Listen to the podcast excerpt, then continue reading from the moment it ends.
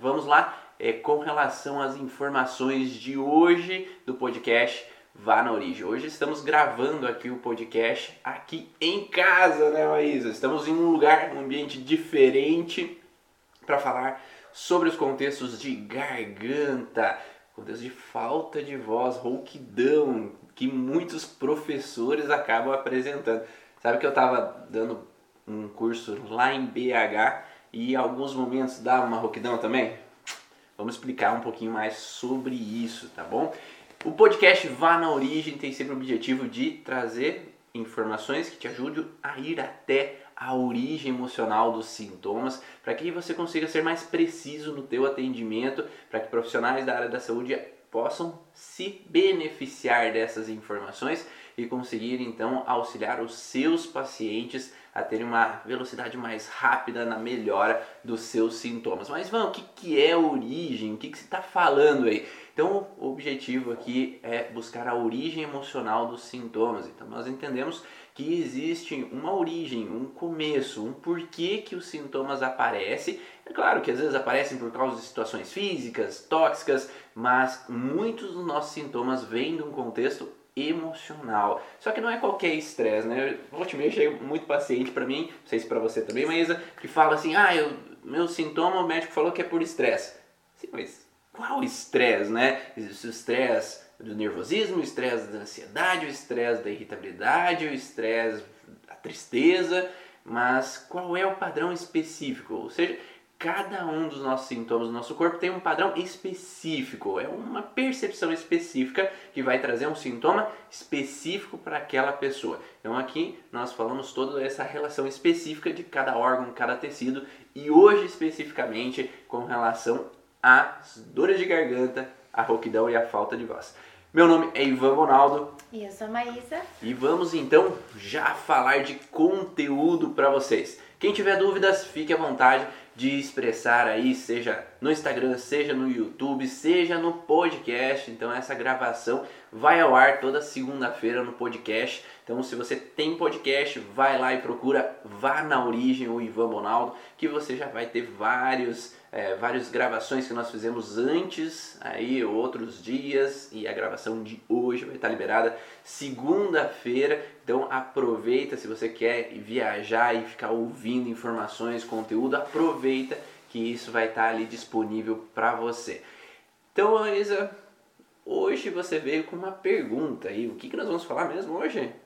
Sobre as dores de garganta, né? E a perca de voz e a rouquidão dificuldades que a gente tem, às vezes, com, nossas, com a nossa voz, com a nossa expressão, né? Hum, com a dificuldade, às vezes, de nos isso. comunicar na hora que a gente precisa. E qual que é as, pe as pessoas que mais são comunicativas, precisam se comunicar mais? Aqui a gente tem uma queixa das professoras. Hum, você tem pessoas na família que são professoras? É, das 11 tias, só 9. Só nove. Uma é mãe, né? Uma é tua mãe. E a minha mãe também é professora de matemática. E hoje eu também acabo passando então por essa fase também de ser professor. Usar da voz para poder falar. Uhum. Nós estamos aqui dando uma aula também, de uma certa uhum. forma. Nós dois estamos sendo professores e transmitindo um pouco das informações sobre a origem emocional dos sintomas. Então, aí a gente pode também estar afetado. Mas por que que eu sempre ouço assim que a minha mãe fala, ah, tal fulana tava com perda de voz, e ciclano tava com perda de voz. Mas todas elas não dão aulas, em geral, a mesma quantia, né? Falam a mesma, né? É um estresse, né? Por tanto falar. Tem uhum. umas que falam mais, outras falam tão menos assim, né? Ou em, outros, em outras áreas não tem alguém que fale mais do que essa mesma uhum. pessoa. E às vezes até tem pessoas que são de outras áreas, né? Isso. Que nem são, não falam tanto, mas mesmo assim tem rouquidão Isso. e perda de voz. Então vamos começar assim gradativamente. Né? Vamos começar Separar. da garganta, descendo um pouco mais, pegando essa parte de cordas vocais e perda de voz. Então Primeiro conflito que a gente pode perceber ou pensar aqui num contexto mais arcaico, né? Então existem alguns tecidos que são mais antigos na evolução das espécies e esses tecidos são derivados embriologicamente do endoderma. E esses tecidos endodérmicos são tecidos vitais, que se fala, porque eles são necessários para a nossa sobrevivência. Então, o que, que é um dos principais padrões necessários para a nossa sobrevivência? É comer. Uhum. Né? É pegar um alimento e engolir.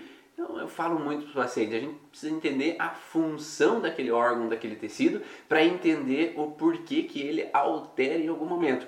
É, hoje a gente sabe que se a gente tem, por exemplo, ah, vamos lá, eu estou passando na frente de um restaurante, eu sinto o cheiro de algo que me agrada muito, de que, hum, aquele sabor daquele alimento é algo que me agrada, eu gosto e me lembra boas coisas. Aí automaticamente eu começo a salivar.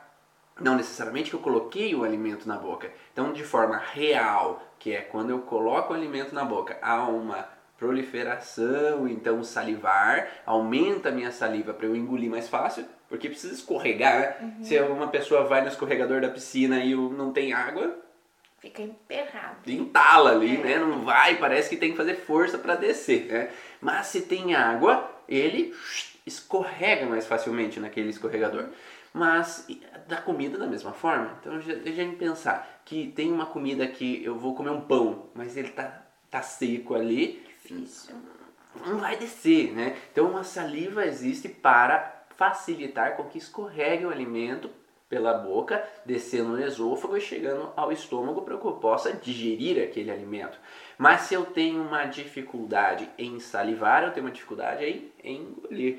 Então, um dos principais tecidos que vamos trabalhar com relação à garganta é as glândulas salivares, mas os tecidos em geral dessa região eles também vão ser necessários para facilitar eu engolir ou hum, não engolir, porque se tem coisas que não me agradam muito bem, eu preciso jogar fora. Hum. A gente pode jogar fora o quê? Comida, né? Então se uma comida está estragada, não é algo que eu vou querer engolir, uhum. né? Então você já teve algum momento assim que colocou algo na boca? Uh, Sim, ou mesmo que não me agrada, não que não esteja estragado ou que você não gostasse, mas eu não gostei. Por isso que os estresses também são diferentes, né? Pra ti pode estressar, pra mim não. Sim. Por isso que a gente tem que começar a separar algumas informações para entender o porquê realmente aquilo me estressa Sim. e me causa sintoma. Isso me fez lembrar uma vez que eu tava na adolescência, tava namorando, daí eu vou lá pra casa da namorada e a sogra lá faz uma comida, hum, ah, vou agradar. Hum, não era. Vem, aqui, vem aquela comida é boa, mas tem alguns pedaços de alguma coisa que eu não gosto no meio, sabe? Mas eu tenho que engolir aquilo lá, então eu tenho que engolir aquele alimento, né? Mas tudo bem, é, disfarça ali, né? Mas a mesma coisa é a situação emocional. Se eu passo por uma situação e eu tenho que engolir algo emocionalmente. Então a Maísa veio aqui e me criticou, ah, tu falou uma coisa que não devia ali, ou, ou alguém veio me confrontar de alguma forma e eu tive que engolir aquela situação.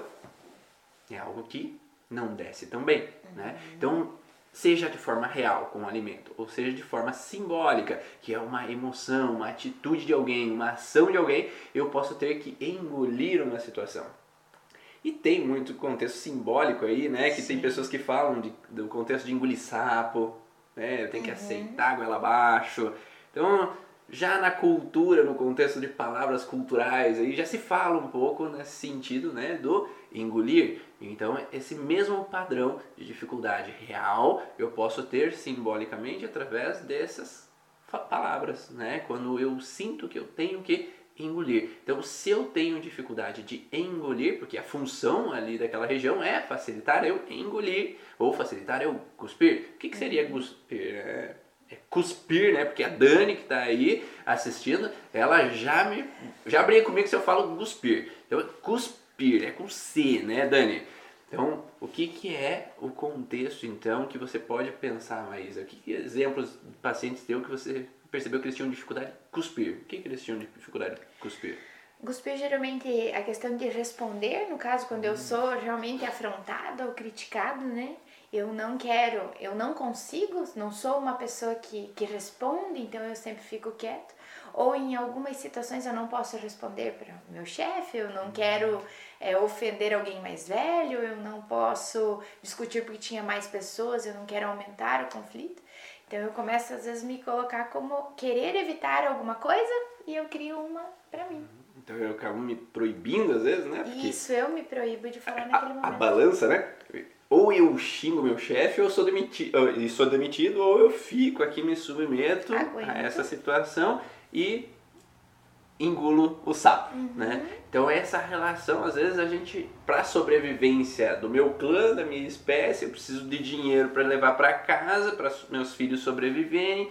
Então, com o intuito de sobrevivência, é melhor eu aceitar. Então, ponderando o que é o melhor, às vezes eu tenho que engolir uma situação. Mas agora também tem a situação onde que eu posso às vezes ter me culpado por ter falado demais. Então também. não deveria ter falado aquilo, né? Então não deveria ter expressado aquela informação. E aí também eu posso eu não deveria ter tirado aquilo da minha boca, uhum. né? Expressado aquelas palavras em algum momento. E aí eu posso ter também. Isso eu encontro frequentemente no contexto assim de Natal, Ano Novo de família, né? Então as pessoas estão lá mais animadas, beberam um pouquinho e. Uau, Falou. Às vezes vomitaram palavras que depois se arrependem. E aí criou um transtorno na família, criou um bloqueio ali no relacionamento, às vezes que dura até o outro Natal. É. Principalmente se a família não, não se encontra tão facilmente, né? uhum. né? Então é essa relação de ter vomitado, ter cuspido algo que eu não deveria, eu não deveria ter falado aquilo para minha mãe e daí a mãe ficou sofrendo. Então, nós que como terapeutas nós temos esse ar de protetores, né? Então desde a infância a gente traz às vezes umas culpabilizações por ter às vezes agido de alguma forma que meu pai não gostou, que a minha mãe não gostou. E tem muitas pessoas que vêm nesse perfeccionismo também, que eu tenho que ser capaz, eu tenho que ser perfeito, ou eu tenho que ficar pisando em ovos para não desagradar os outros. Uhum. E aí essas pessoas do protetoras ou essas pessoas que são de pisar em ovos, elas muitas vezes elas têm a necessidade de aceitar coisas que não querem para não desagradar os outros, não incomodar os outros, não deixar os outros tristes, né? E conhece alguém assim mesmo? Uhum. é, somos todos um pouco assim, né? É. Então, em alguns momentos temos essa sensação de ter que aceitar contra a vontade coisas que eu não posso cuspir. Uhum.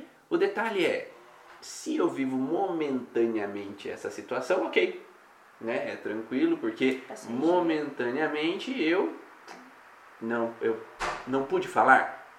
Eu ali naquele momento eu não pude expressar, mas depois logo depois eu relaxo e saio, às vezes nem tem um sintoma. Uhum. O problema é quando eu fico remoendo aquela situação por dias, meses. É aquele negócio que eu falei. Eu tive um problema com meu tio, com meu irmão, com isso, fulano, ciclano, lá no Natal e agora lá no outro Natal que eu vou resolver. Então eu fiquei meses ali na frustração. Uhum. Quanto mais tempo eu passo na frustração, mais altera aquela região do corpo. Então por isso que tem pessoas que têm sintomas grandes, tem pessoas que não têm nem sintomas por ter que aceitar algumas situações. Uhum. E claro que tem pessoas que lidam muito mais fácil. Às vezes, tô nem aí. Uhum. Entra pro ouvido, sai pro outro, não dá bola e segue a vida. Então é como se ela pudesse esquivar né, do problema. Né? Então, uhum. é, sabe aquela batata quente? Né? Então me jogaram a batata quente, eu pego, então eu posso pegar e daí não aceitar aquilo que aconteceu, uhum. ou eu posso jogar e você se esquivar. Não, isso não é meu. Uhum. Então a outra pessoa está estressada porque ela viveu situações no dia a dia, hoje, ou é, acontece muito, a minha parceira está estressada porque está de TPM, então se eu consigo ver os, os meses ali, né, eu saber quais as datas ali, eu já sei que nessa data tá, então eu tenho que me esquivar nesse momento. Ou ela já expressa, tô de TPM, então daí você já sabe, né? Ou situações que acontecem no trabalho, então, ah, mas eu não fiz nada, por que, que eu preciso me estressar com isso, né? Então um parceiro ou a parceira chega em casa irritado com alguma outra situação e aí eu posso refletir, hum, será que isso é meu ou será que isso é do outro? E daí quando eu consigo interpretar que isso não é meu, eu posso esquivar isso não um incômodo para mim, porque eu às vezes entrei por um ouvido e saí pelo outro. Uhum. O problema é quando entra, mas está entupido ali, né? Porque tem pessoas que às vezes têm muitas coisas durante a vida que tiveram que se submeter, que já estão por aqui de coisas. E aí qualquer coisinha que entra já não desce. Não desce mais. E aí você vai encontrar aqueles pacientes que chegam e que já não aceitam mais nada. Ou já teve aqueles pacientes que chegam assim, ah, a minha mãe me mandou vir aqui. É. A minha esposa me mandou vir aqui. Nem sei o que me fazer. Nem sei o que fazer. Nem queria estar aqui, mas minha esposa me obrigou.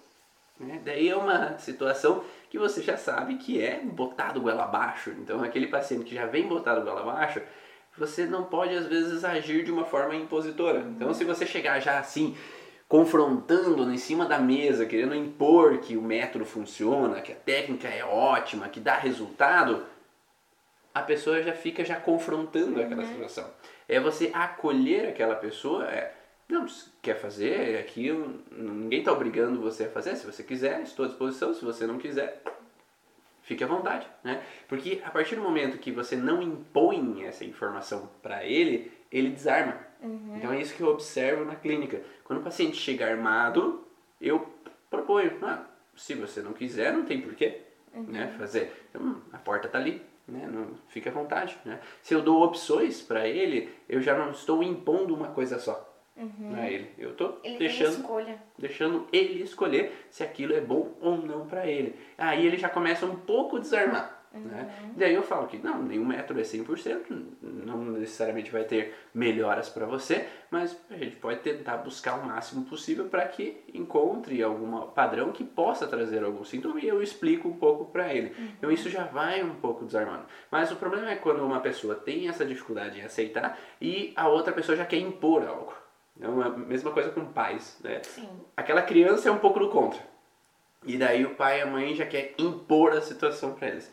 Ah, filho, vamos, vai tomar banho, né? Aquele negócio já vai impondo, né? Vai tomar banho. Não. Né? Então já Depois. confronta, É. já fica freando lá para não ter que se submeter. Aí, nesse caso, é interessante aquele processo, ó, é, assim que você terminar o videozinho que está assistindo, daí nós vamos tomar banho, né? Ou você quer tomar banho agora ou quer fazer tal outra coisa. A escolha é do outro, não é uma imposição, mas isso tende a ter mais facilidade. Não que a gente não vá ter que olhar para essas questões do porquê que essa criança tem dificuldade em aceitar algumas Mas ali eu reduzi um, um impacto que poderia estar aumentando a bola do conflito. Com certeza. E às vezes a recepção acaba sendo mais fácil. Por isso que às vezes tem criança que, ah, com o pai ou com a mãe eu tenho mais facilidade, com o outro eu tenho mais dificuldade. Porque aí a gente começa a entender que existe um que é mais impositor, um é mais confrontante dos pais, que a forma com que o pai fala, às vezes é mais confrontante, aquela criança já freia. Agora a forma que a mãe fala, às vezes aquela criança já recebe melhor a informação e aí ela possa aceitar mais fácil tomar algumas escolhas, algumas decisões. Então esse contexto que é de botar a goela abaixo, é, algumas questões trazem esse processo. Então, quando nós falamos de endoderma, nós temos essa relação de pegar um bocado ou cuspir um bocado. Então, nós falamos bastante de cuspir. Eu não pude falar, não pude expressar, ou tive que engolir goela abaixo alguma situação. Isso, engolir goela abaixo, pega um pouquinho mais abaixo também o esôfago. Então, a parte superior do esôfago, os dois terços superiores, é ectodérmico. Essa parte ectodérmica está relacionada a ser botado goela abaixo uma informação. Eu tenho que aceitar contra a vontade alguma situação. E aí eu tenho uma fragilidade que pode provocar incômodos ou queimações mais na região superior. Então aquela pessoa que tem queimação ou não consegue engolir um alimento, porque ela foi botada goela abaixo, uma situação emocional. Vez. E agora, eu não consigo engolir. Aquela criança que na hora do almoço não consegue engolir, aquela pessoa que não consegue engolir um remédio, né? Porque é- parece grande demais, eu não consigo engolir. Então essa dificuldade de engolir entala como se fosse uma sensação de que algo não desce, porque realmente há algo que não desceu. Mas algo talvez é emocional e não necessariamente físico. Uma aluna eh, de Belo Horizonte, ela já me mandou uma mensagem falando que ah, eu comecei a aplicar as informações do curso e chegou um paciente nessa mesma conotação de ter que botar a abaixo. E aí eu comecei a usar essas informações do curso Origens e automaticamente no outro dia ele me ligou falando que nossa, eu já estou bem melhor, eu nunca tive melhor, foi a melhor sessão que a gente teve. Porque pôde interpretar diretamente no ponto do que aconteceu. E aí consegue se lidar um pouco melhor com a informação e sair daquele processo por consequência. Mas nós temos do lado do endoderma também o pegar um bocado. Então, o que é pegar no bocado? É algo que eu idealizo, algo que eu desejo, né? Então, no endoderma, eu tenho algo que eu desejo, mas não posso ter. Não, você já teve algo que desejava e não podia ter? Ah, a gente tem constantemente, né?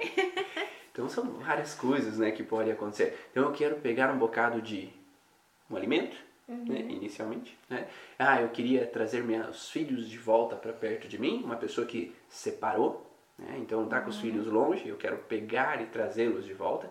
E eu vejo frequentemente em crianças, mas adultos também têm, uma necessidade de ter que saber de tudo. Uhum. Que é saber tudo? Tem que pegar todas as informações para entender como o outro está. Então a Maísa tá, parece que está meio triste, está meio incomodada. Então eu queria pegar a informação para entender o porquê que ela está assim. Né? Uhum. Então nos relacionamentos acontece frequentemente isso. Então eu olho, eu ligo para minha mãe, mãe, tudo bem?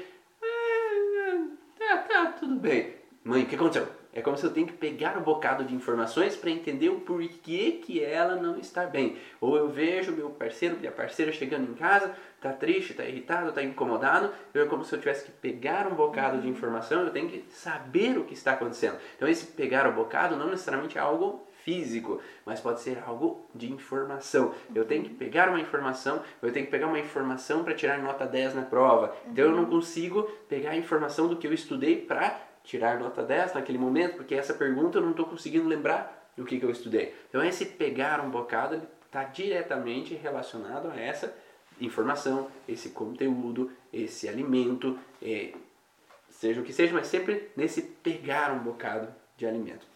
Então essa principalmente a parte endoderma. Uhum. Já teve algum paciente nesse pegar um bocado? Sim, até você falando das crianças, né? A gente começa a ver as bichas, né? Ah, é as bichas. Então aquilo que você. É, eles querem muito um brinquedo, ou eles querem, vão ao mercado e querem sempre alguma coisa. E daí você chega um momento, você sempre deu, e chega um momento você não dá. Né? Então por que, que eu não posso? Ou o outro comprou, por que, que eu não posso? Aquela coisa que às vezes a gente acha que não é a hora de dar. Não, mas o fulano tem. Ah, ele tem um celular para ele. Né? A criança tem 5 anos, olha alguém que tem 10, 12, sei lá, ou até um de 5 que tem, Existe? que é um celular. Uhum. Então você começa a, a dizer os nãos ou a uhum. tirar, e a criança tem, nossa, ele tem muita infecção de garganta.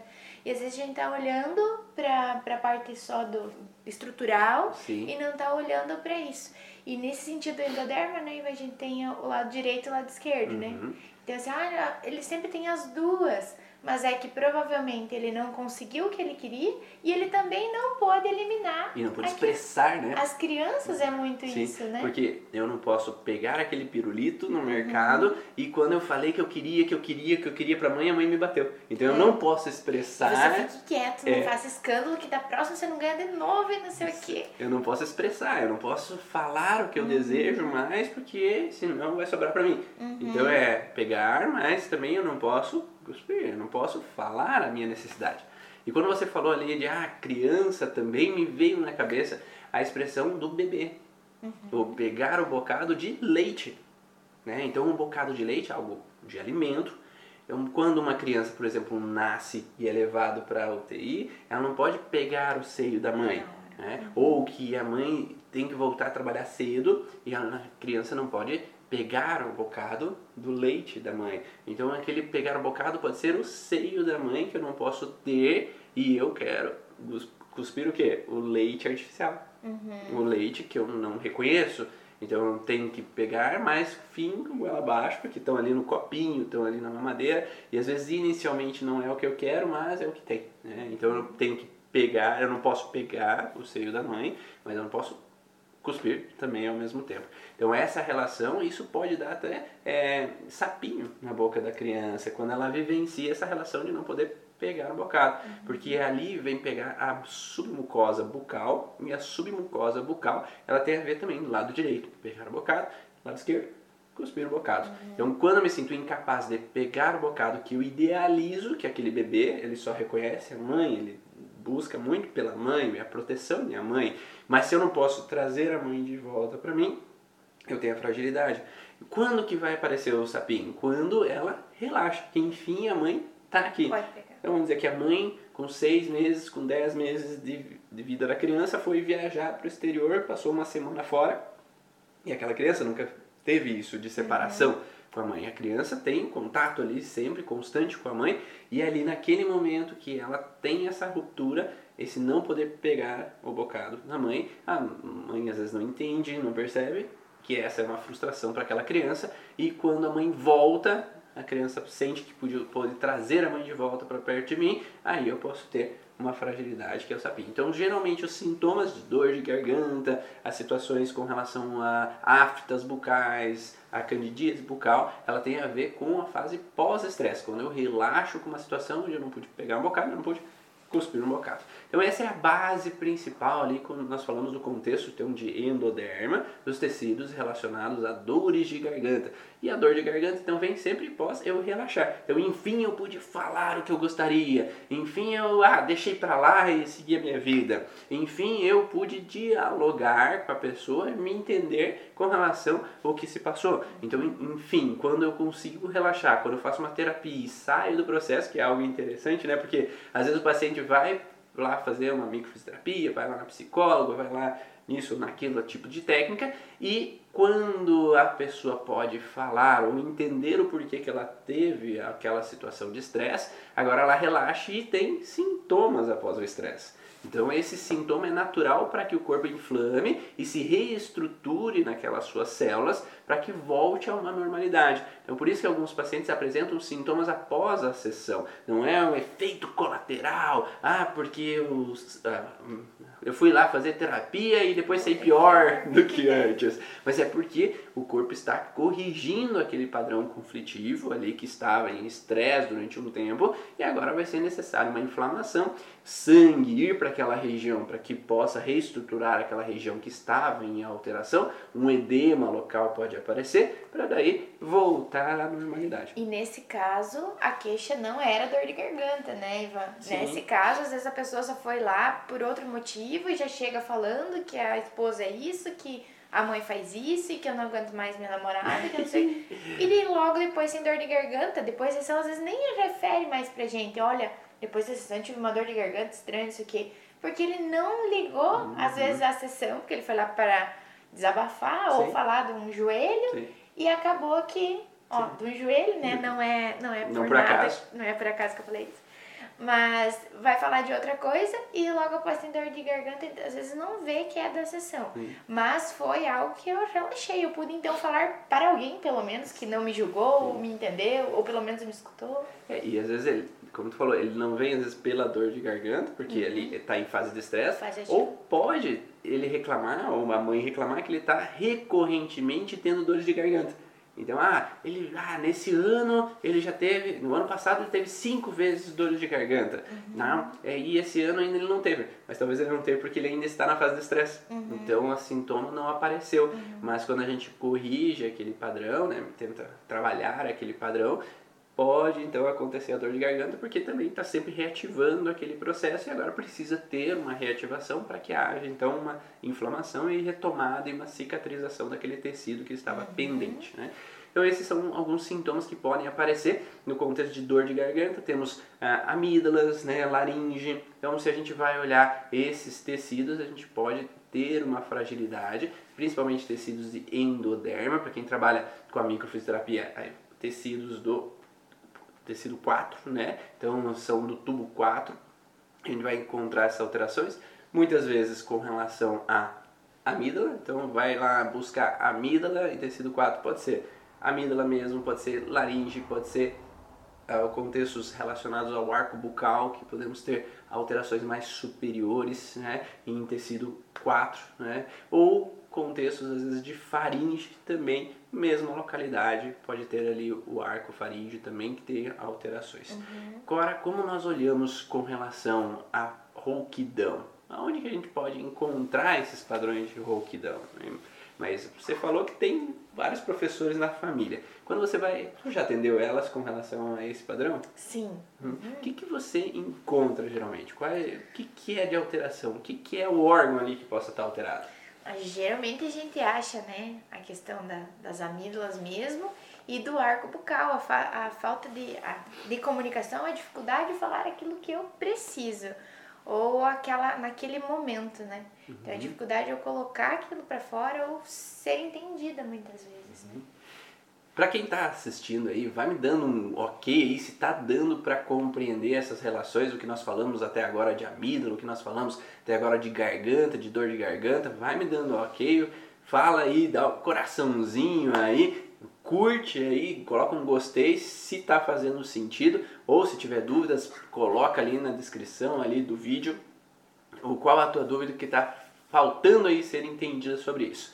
Agora, quando nós falamos então de dificuldade na fala, geralmente nós vamos ter uma fragilidade associada entre órgãos e tecidos. Uhum. Né? Então é essa relação de dificuldade, às vezes, expressar né, o que eu gostaria de expressar, falar o que eu gostaria de falar, de poder é, tirar da minha boca aquela palavra que estava na ponta da língua. Então é essa relação que eu não consegui ou não pude expressar e ali pode gerar uma fragilidade tanto na parte bucal quanto na parte de garganta.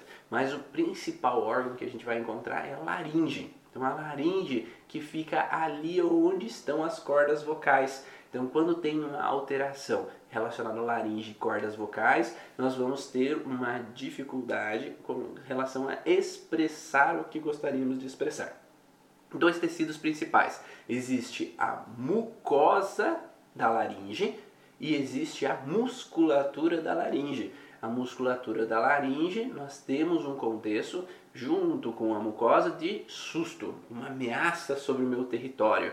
Eu tenho uma ameaça sobre o meu território que está representando um perigo para mim, que está representando um problema para mim. Então, o que, que nós podemos pensar como uma ameaça? Então, eu estou aqui na minha casa né, e eu vejo ali que no ali nas redondezas tem uma pessoa mal encarada chegando, olhando para dentro da casa, então, isso eu entendo como se fosse uma ameaça sobre o meu território. Então, tem alguém nas redondezas que não entrou no meu território ainda, mas está rondando o meu território. Então, é uma ameaça que está próxima ao meu território que eu estou inseguro, estou preocupado, que eu sinto que pode vir a acontecer alguma coisa. Então se fala muito que a laringe ela está atrelada aos medos frontais, aos medos do que pode ser que vai acontecer de novo. Uhum. Né? Porque talvez eu já vivi uma situação de um assalto, eu já vivi uma situação onde uma pessoa veio brigar comigo, veio discutir comigo, veio me ameaçar de alguma forma e eu entendo aquilo como uma ameaça.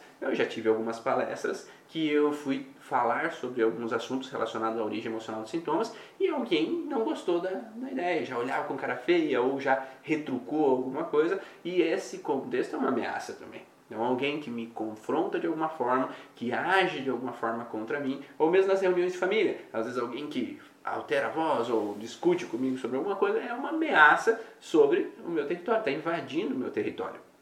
Eu encontro, às vezes, pessoas que é, moram com o sogro e com a sogra, então eu não tenho meu território, não estão me dando meu território e me ameaçam sempre no meu território. Uhum. Então eu invadi o meu quarto, invadi minhas, minhas posses. Uma criança que tem, por exemplo, é, irmãos que invadem o quarto dela, que tomam as coisas dela. Então é sempre uma ameaça que me ronda ou alguém que realmente vai me atacar. Então, por exemplo, eu tive alguns momentos onde que meninos de rua me atacaram na minha infância. Então, na nossa cidade natal, né, é, houveram situações em que estava andando na rua e algumas crianças de rua vieram me perseguir ou vieram me dar um chute na bunda, ou vieram correr atrás de mim. Então, isso é uma sensação de ameaça, passou dos limites comigo. Né? Então, eu tenho meu corpo como meu território e alguém ultrapassa esse, uhum. esse território. Porque eu estou aqui, mas se eu cheguei aqui, eu já estou invadindo o teu território. Nós estamos aqui divididos no espaço. Tu tem teu espaço, eu tenho o meu.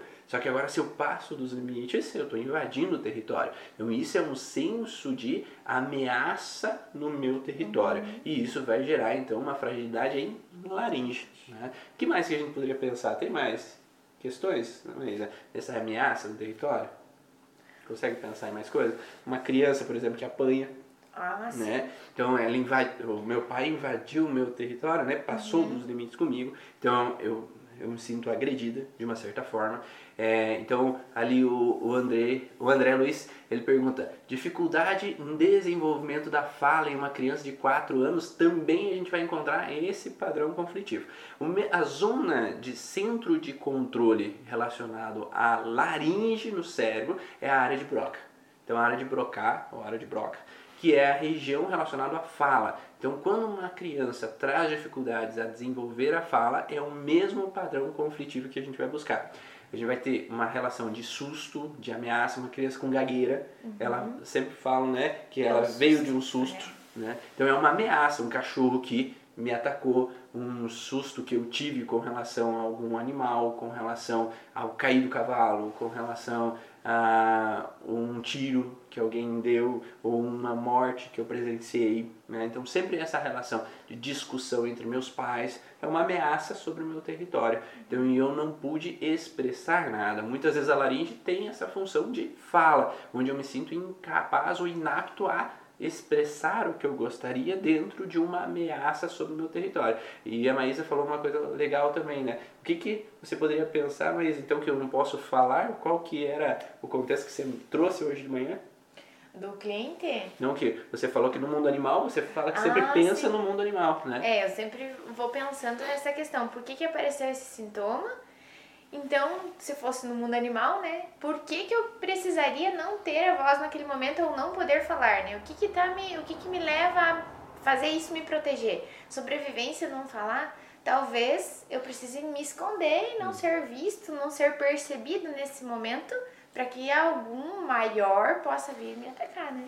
E a gente encontra muitas vezes os autistas uhum. com uma dificuldade inicial de fala. Uhum. E os, no, no contexto das constelações esquizofrênicas cerebrais, né, que é o que a gente estuda no módulo avançado, né, para entender quais são os comportamentos de personalidade ou emocionais que possam ser interferidos devido aos conflitos físicos, né, devido aos conflitos é, emocionais, traumas que a gente vive, existe um, uma constelação esquizofrênica cerebral que atinge duas áreas cerebrais que é o desenvolvimento do autismo. Uhum. Não que o autismo seja só isso, há uma conjunção de outros fatores, mas a gente pode estar às vezes momentaneamente autista. Uhum. Então às vezes, ah, eu quero ficar no meu canto, mais introspectivo, eu me isolo um pouco. Então eu tenho momentos da minha vida que eu fico no meu canto, uhum. que eu uhum. fico refletindo comigo mesmo, eu fico ali usando das minhas das minhas artimanhas para fazer os meus trabalhos, então me dedico ali naquele ponto, mas me excluo. Esse é o contexto afeta laringe e vesícula, ou curvatura menor do estômago. Então essas associações entre esses dois órgãos geram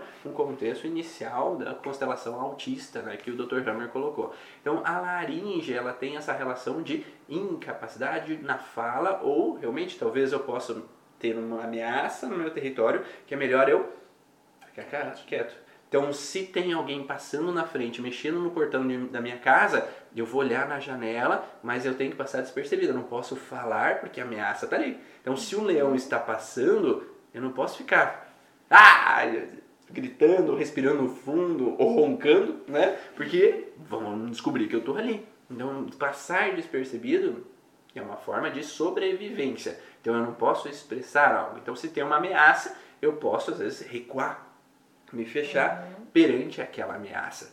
E aí entramos também no contexto de fala, onde que nós falamos de professores. Né? Então, o que, por que, que um professor pode ficar rouco então em determinado momento?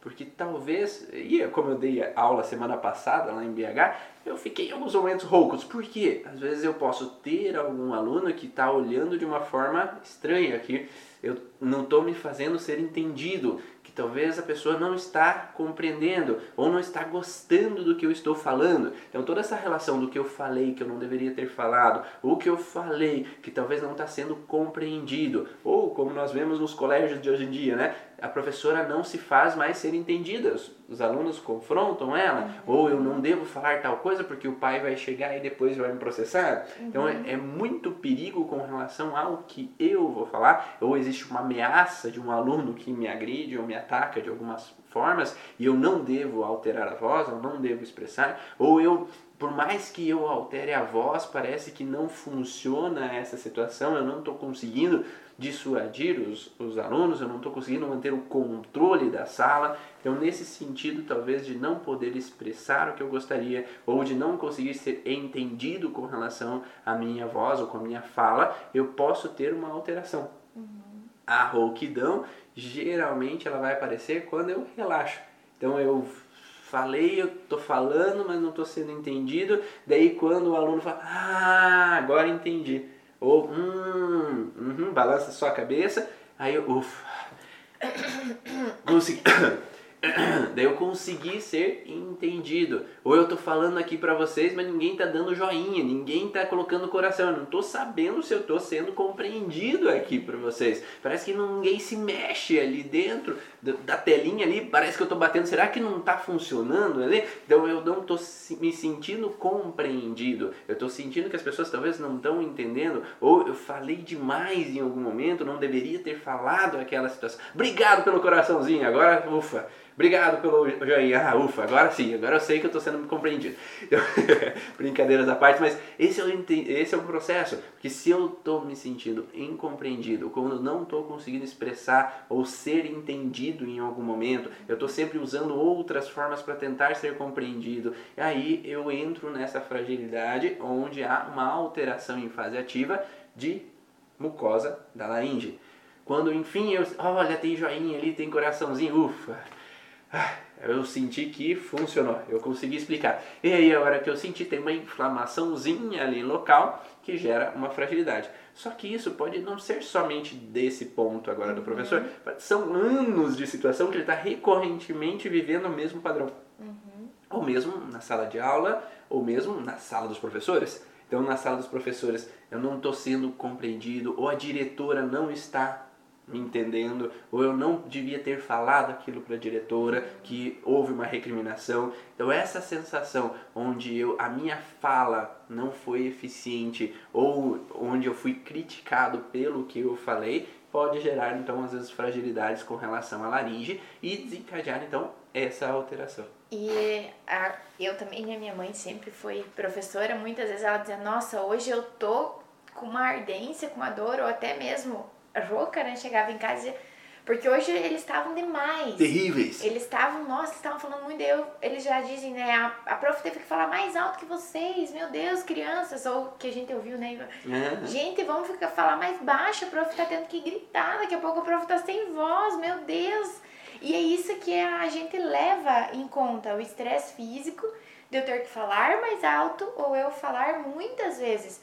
Mas agora a gente olhando para o contexto biológico, da uhum. origem, eu entendo que sim, foi por isso, mas foi pelo estresse que me causou no sentido de eu não poder ser entendido naquele momento ou na primeira vez que eu falei.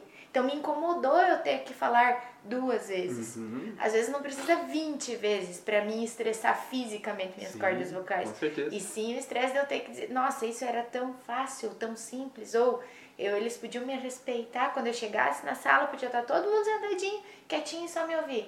Mas eu já estou estressada no sentido de que isso não acontece como eu quero. Sim, e tem ameaças no meu território é, acontecendo. O tempo todo, porque eles também estão ouvindo com perguntas também que eu não tive, não estou preparada, ou querem o dia do brinquedo e hoje não é o dia do brinquedo e, e tudo isso acaba trazendo então o dito estresse, né, uhum. que a gente uhum. tanto procura. Eu não sei se você já passou por isso, mas eu tive uma sala de aula que eu estudei, onde também a professora ficou assim, é, numa ameaça no território, né, que ela não pôde evitar uma briga entre alunos. Então, um aluno chegou e foi bater no outro e ela no meio, ah, então eu não estou sendo capaz de dissuadir uma ameaça no meu território. Eu não consigo proteger e evitar aquela situação. Uhum. Então há sempre perigos. Eu, minha mãe, por exemplo, também passou por situações onde ela se sentiu ameaçada, onde hum, meninos pegaram o paralelepípedo da, da rua e jogaram dentro da janela e quebraram o vidro do carro. Então esse senso de colégios onde que eu me sinto ameaçada, onde que eu não posso falar algumas coisas porque eu posso ser recriminada ou posso ser atacada mesmo, né? Porque existem é, colégios, existem adolescentes que não são tão a gente não pode se sentir tão seguros com ele dentro da sala de aula. Uhum. então que tem os seus irmãos mais velhos que tem seus pais que isso e que aquilo. Então eu posso sempre me sentir ameaçado. E hoje eu vejo frequentemente em colégios particulares os professores é, principalmente em colégios particulares, professores que se sentem totalmente ameaçados no contexto de que eles não podem botar as regras na mesa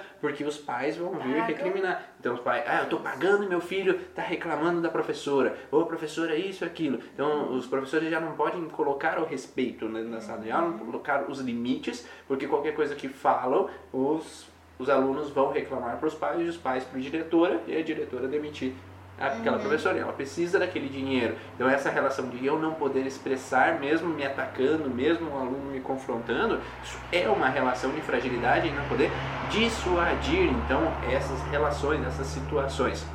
Então nós estamos falando desse contexto e a Lívia aí falou também no contexto dos cantores, né? Então quando eu não consigo achar o timbre correto, eu não consegui expressar na voz o que eu gostaria de ter expressado em algum momento, ou mesmo existem cantores que são muito é, bem vistos, bem olhados, em algum momento às vezes são criticados pelo que falaram, porque eles estão na mídia e o tempo inteiro estão sendo gravados. Então qualquer coisa que é modificada ou é alterada no contexto de interpretação do que eles falaram é uma relação de ataque, uma ameaça. E aí eles se sentirem ameaçados com relação, não necessariamente à voz, mas pode ser, porque às vezes eu cantei num timbre errado, eu, eu não consegui atingir a nota que eu esperava. Aí isso vai atingir a laringe também, porque ali é a expressão né, da voz, a expressão da fala. Então, se eu me frustro por não ter atingido, é uma incapacidade, uma impotência que atinge musculatura.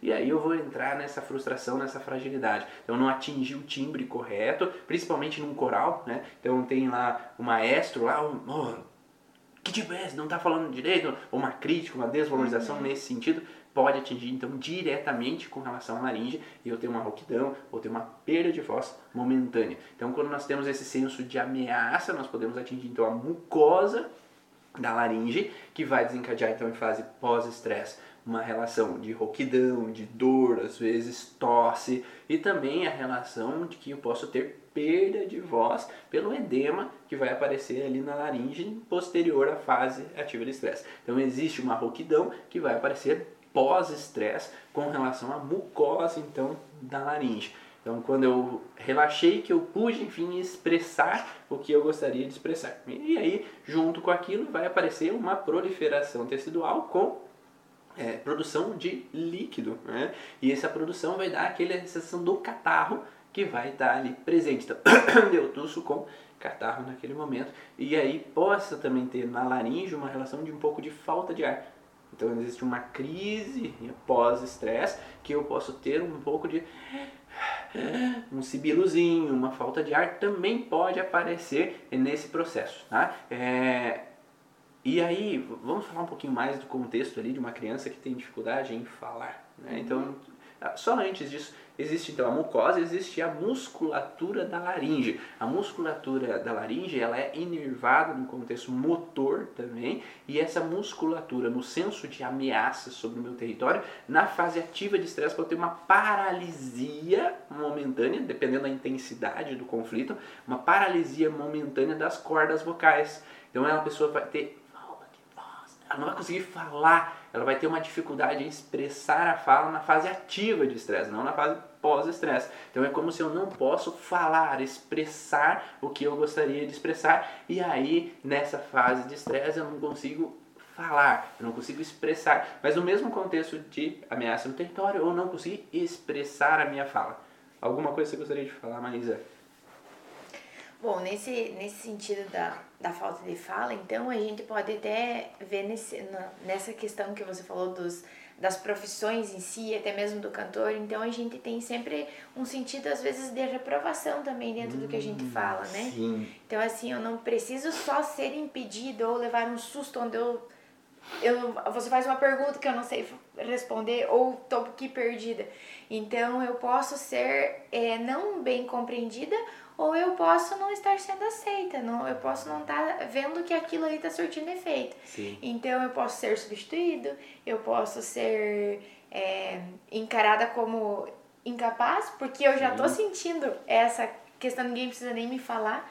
Então a gente olha muito, muito, muito essa questão dentro das crianças, porque eles não têm esse filtro né, da, nossa, da consciência. Então é tudo muito momentâneo quando a gente tem as mudanças de território, a, a gente já vê que eles têm essa, essa dificuldade, ou mesmo a dificuldade de fala, ou uma possível gagueira, ou alguns dias em que, nossa, parece que ele vai ter uma dificuldade. Eu vejo isso, meu filho maior principalmente. Então tem dias assim que tá mais quietão e o dia que vai querer falar parece que não sai, ou repete várias vezes a mesma palavra para poder sair, você fica cuidando.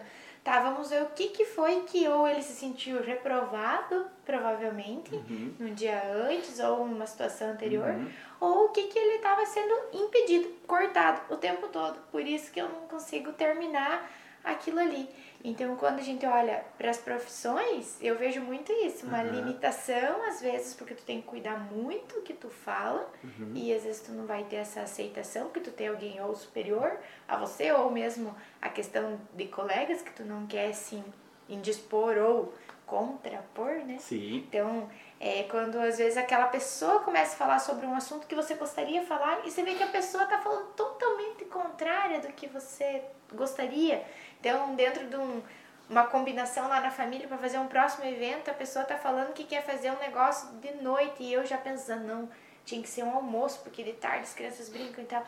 Então, sempre esse momento em que a gente é impedido, às vezes também nos traz a, a dificuldade de falar depois, daqui a pouco, né? Uhum. Então, por isso que a gente tem que estar olhando um, um pouquinho antes, principalmente para as crianças, E E- para nós também. talvez um pouco, um tempo mais longo para a gente, porque pode estar se arrastando muito tempo aquilo ali, né? Sim.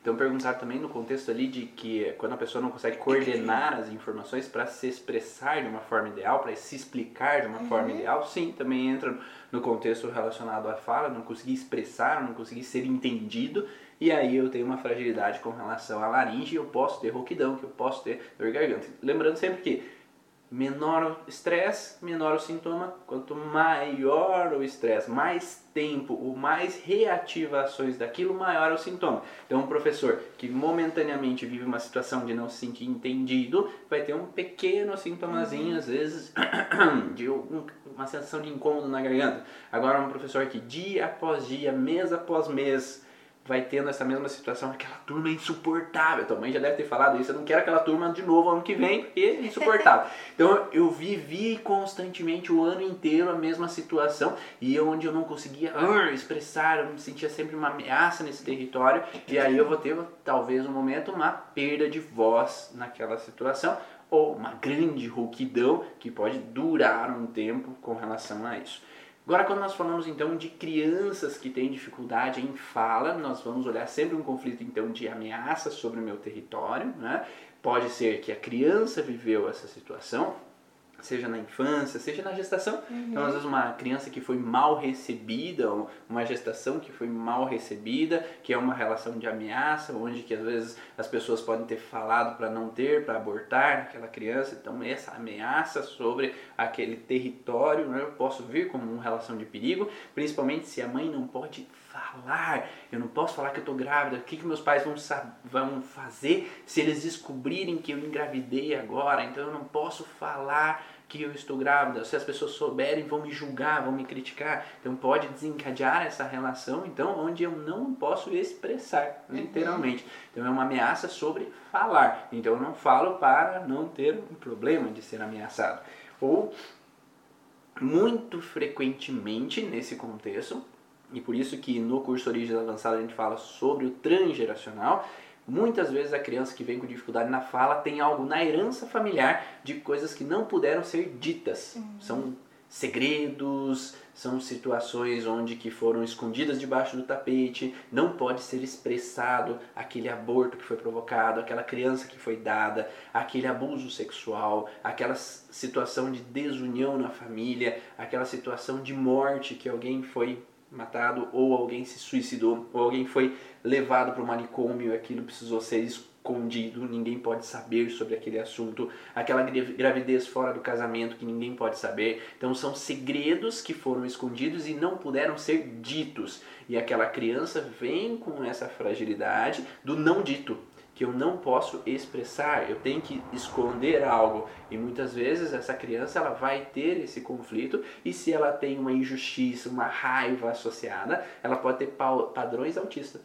né? Então ela tem contexto de laringe, que é não poder expressar, não poder falar, com um contexto relacionado à vesícula, curvatura menor do estômago que vai desencadear essa constelação autista. Não necessariamente autista, tá? O espectro autista, mas momentos de introspecção, momentos onde eu fico no meu canto. Uhum. É uma, uma criança que às vezes com os pais ela conversa, mas no colégio ela tem que ficar quieta. Uhum. Então, nessa essa, essa sensação, né, é mutismo seletivo, né? Então eu posso ter momentos que eu não falo, ter momentos que eu falo. Então todo esse processo que está relacionado à laringe, que é não posso falar, junto com vesícula, ele pode dar essa relação associada que dá um aspecto né, de eu ter que me isolar, ter que ficar quieto, não poder expressar. E essa criança às vezes pode nascer com uma dificuldade em começar a falar. Então sempre é uma relação de perigo. Eu já tive vários contextos, várias crianças diferentes que após a sessão começaram a, a falar, desenrolar. Elas inicialmente eram,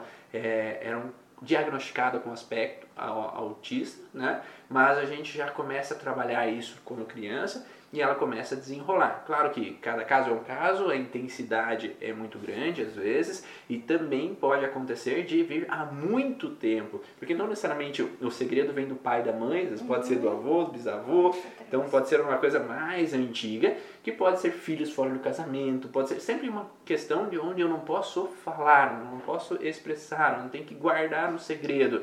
E digamos que antigamente existiam muitas coisas que não eram ditas. Tanto é que quando os pacientes chegam, eu vou perguntar assim: Ah, tu sabe alguma coisa do teu avô? Não, não sei nada. Por quê?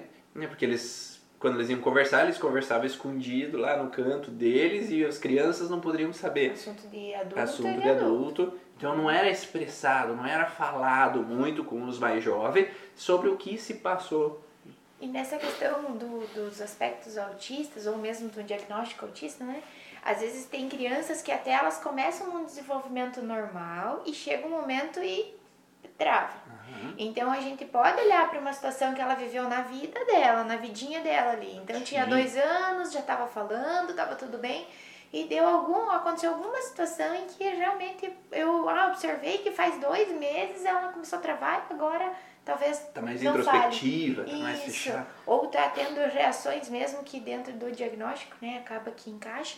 Então a gente pode olhar para a vidinha dessa criança ali que aconteceu talvez em alguns meses atrás, alguma coisa ou que reativou a memória lá atrás, no antepassado, ou mesmo da própria gestação da mãe, onde a mãe teve essa dificuldade de se expressar, onde Sim. ela foi atacada, onde ela teve essa dificuldade no território, que agora a criança está reativando, ou pode ser um início mesmo, né? Porque uhum. alguém iniciou, então Sim. pode ser ali. Então, alguma coisa que ela leva esse, esse susto é, perante o território, Sim. tem uma ameaça, tem alguma situação dessa forma também que pode estar iniciando ali. E pode ser desde os pais tendo uma grande briga, discussão, uhum. pai com avô, a mãe com o pai, irmãos mais velhos Isso. com um dos pais.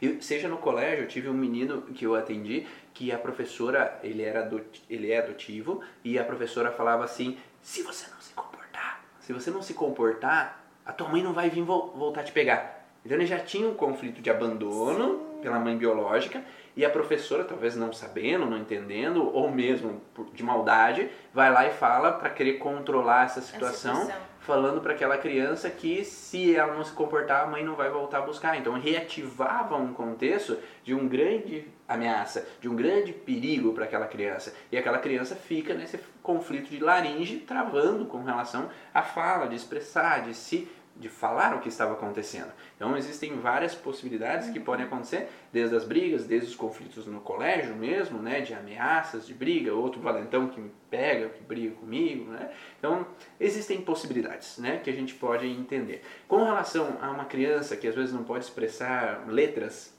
uhum. específicas, né, tem uma dificuldade em coordenar algumas letras, são possibilidades, tá? Então, o que eu olho geralmente é um contexto no transgeracional também, na história da família, onde puderam haver situações ou de antepassados que talvez vieram para o Brasil e eram proibidos de falar a língua que eles tinham. Isso pode atingir também a pessoa que tem dificuldade em aprender outras línguas. Uhum. Né? Ah, eu não consigo aprender inglês, não parece que não desenrola, eu não consigo aprender outra língua, porque talvez falar português é seguro, porque houveram épocas onde pessoas que falavam outras línguas no Brasil eram presas, ou eram atacadas, ou eram recriminadas É violentamente. E isso fazia com que elas pudessem estar sempre num senso de ameaça. Né? Então eu não posso falar a outra língua, ou eu não posso falar o meu sobrenome, porque vieram fugidos da Alemanha, vieram fugidos de outro país e aquela letra do sobrenome é perigosa ser entendida. Então eu não posso falar o meu nome, não posso falar o meu sobrenome, porque eu posso ser preso. E aí, para essas pessoas, poderia entrar essa relação de não conseguir expressar o que elas precisavam expressar. Para vocês entenderem bem esse contexto, quando nós falamos desse sentido, então, é, de nomes ou palavras ou letras que eu não posso dizer ou não podem ser ditas, às vezes acontece de eh, pessoas que, por exemplo, ah, meu nome é lá, vamos dizer que meu bisavô era alemão e era Reich, o nome dele, ou um nome que veio de um, de um grupo de pessoas que lá na Alemanha eram vistas como perigosas ou eram vistas como um problema social, e se elas vêm para outro país, elas podem ter esse medo, então, de que sejam é, relacionadas, né? Então, por exemplo, se essa pessoa veio da Alemanha com um nome que era representante do clã de perigo, do clã lá da ameaça da guerra, né? Clã que era um problema lá naquele momento. E se eu vou para outro país, eu não posso ser reconhecido porque podem me prender, eu não posso ser reconhecido porque podem me matar. Então é melhor eu trocar meu nome, porque se eu troco meu nome, é aí ninguém me descobre. Né? E isso pode gerar para essas pessoas, agora para os descendentes, uma relação que aquela letra não pode ser dita. Porque se eu disser, pode, posso sofrer consequências, eu posso ser atacado, eu posso ser perseguido. Então pode acontecer, é uma possibilidade tá, acontecer essa relação. E me vem outra possibilidade na cabeça onde que é, se a gente falar que existe um relacionamento conjugal onde o homem tem uma outra mulher e aquela outra mulher começa com a letra I, o nome dela, por exemplo, então eu não posso expressar esse nome. Então é um segredo afetando com relação à laringe, eu não posso dizer para minha esposa não descobrir.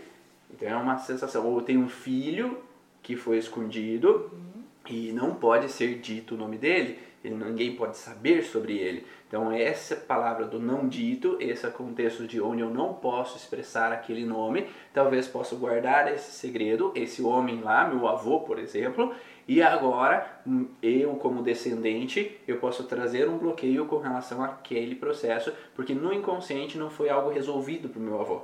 Então ele talvez viveu a vida inteira numa relação de um segredo, do não dito, que ninguém pode saber, mas talvez numa culpa, talvez de uma frustração dentro dele, não resolvida. Então existem estudos que mostram na psicologia que, por exemplo, se eu estou num, num garçom de restaurante, um garçom de restaurante ele, eles fizeram um estudo onde pegaram esses garçons e eles perceberam que enquanto as mesas não tinham fechado a conta, né, eles ainda lembravam dos pedidos que existiam dentro da mesa. Né? Então a mesa 1 é, pediu tal coisa, a mesa 5 pediu tal coisa, a mesa 10 pediu tal coisa. A partir do momento que fechava a conta e pagava, eles esqueciam o que aquela mesa tinha pedido. Né? E o que, que a gente pode entender com isso? Se a gente foca naquilo que não está resolvido, é como se o cérebro ele grava aquela informação e enquanto não está resolvido, eu começo a pensar para achar uma solução. Uhum. Então, se eu vivi uma situação hoje, nessa semana, onde eu tive um problema, eu tive uma, algo que não está bem resolvido, o cérebro vai focar focando, focando, focando naquilo para tentar achar uma solução. Então, às vezes eu tenho dificuldade de pegar no sono, eu tenho dificuldade de me alimentar, eu tenho algumas dificuldades, enquanto eu não acho a solução para aquele problema. A partir do momento que eu achei a solução, agora eu não preciso mais focar naquilo, às vezes nem lembro da, direito daquilo que aconteceu. Mas se isso acontece no contexto transgeracional também, algo que meu avô não pôde resolver. Então ele não fechou aquela mesa. Aquela mesa ficou pendente uhum. ainda. Os descendentes podem trazer esse contexto de algo mal resolvido que precisa ser fechado, solucionado e resolvido. Então por isso que às vezes a gente acaba repetindo padrões, que é o que a gente fala dos ciclos celulares memorizados, que também no curso avançado a gente vai falar sobre isso, né? Que a Maísa vai estar aqui comigo em Pato Branco no curso Né? Ah, então, dentro dos ciclos celulares memorizados, nós vamos trabalhar nesse sentido de repetição de datas.